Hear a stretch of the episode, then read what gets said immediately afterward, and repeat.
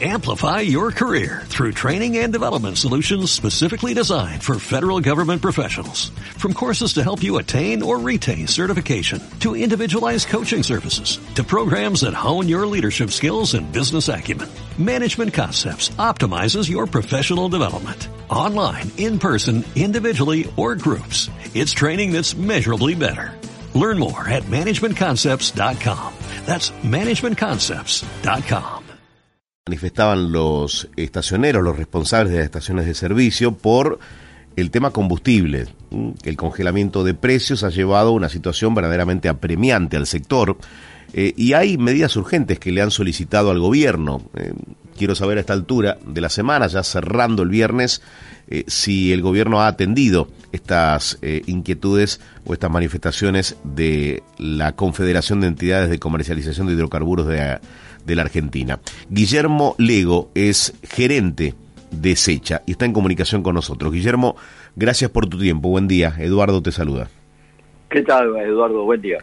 Bien, muy bien. Eh, Guillermo, contame, había tres medidas que ustedes consideraban urgentes, ¿no? De aplicación inmediata. Eh, una era el fin del congelamiento de precios. ¿Y las otras dos? Correcto, sí. Eh, más que nada el, el tema del congelamiento de está, digamos, solicitado a través de las mismas petroleras, por el hecho de que nosotros no manejamos los precios, sino lo manejan las empresas petroleras y son los acuerdos que hacen con el gobierno.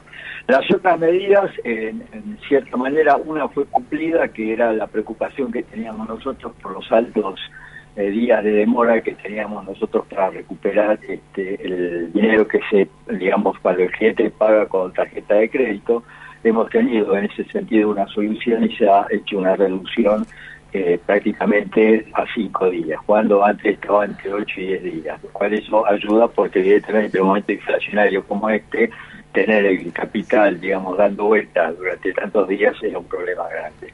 Y el otro tema era fundamentalmente ver o rever un poco el tema de la situación de la logística, por decirlo así, por la, de los productos en sí. Porque nosotros con los precios estos que tenemos, el sendero de precios, que dura ahora hasta abril, hasta octubre, el 31 de octubre, tenemos eh, prácticamente congelados. Y hay otros canales, como el canal mayorista, que no, que ellos están liberados y fundamentalmente ahí es el tema del gasoil, ¿no? así con las naftas donde prácticamente tiene un costo, un importe sumamente superior, casi un 25%, que ha tenido aumento hace un tiempo atrás. Entonces, evidentemente, la, parte de transporte, o sea, todo lo que usa gasoil, el mismo que la, situación agrícola y todo eso que está empezando ahora a, funcionar con más actividad por el hecho de empezar la, la campaña de la gruesa, este hace de que eh, obviamente el consumidor de ese tipo de productos se vuelca a las estaciones de servicio. Las estaciones tratan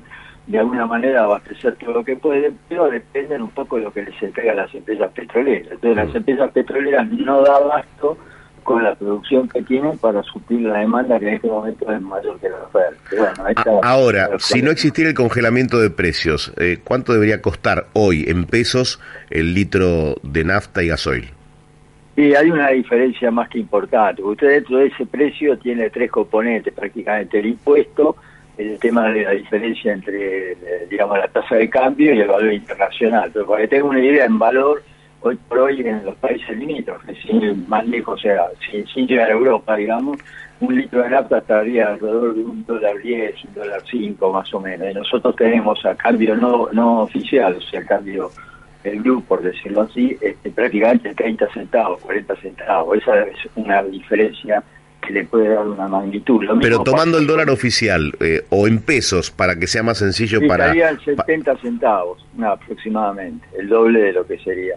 70 centavos contra un dólar este, aproximadamente. O sea, ¿sería el atraso de cuánto en términos porcentuales? Y en términos porcentuales mínimo de un 30-35%, mínimo.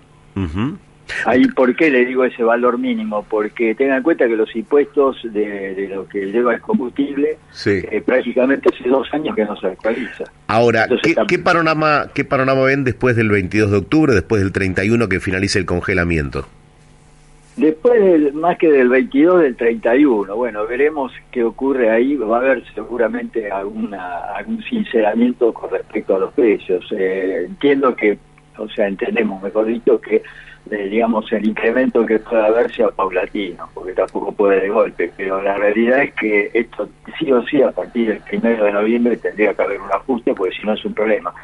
Hay un detalle que es importante también para que comprenda, es que la producción tanto de los combustibles en general, pero en particular del gasoil y el diésel, que pueden ser los que en días más va a haber mayor consumo, hay que importarlos. O sea, por más que se comente que sí, que la destilería, la realidad es que está faltando un 20% del mercado y eso hay que traerlo del exterior. ¿Qué ocurre? Los barcos se, contratan, pero acá no llegan, eh, hay un problema con los dólares, entonces eso también está afectando el mercado, la falta de, de ingreso de productos foráneos, digamos, para complementar la demanda que hay acá en el país.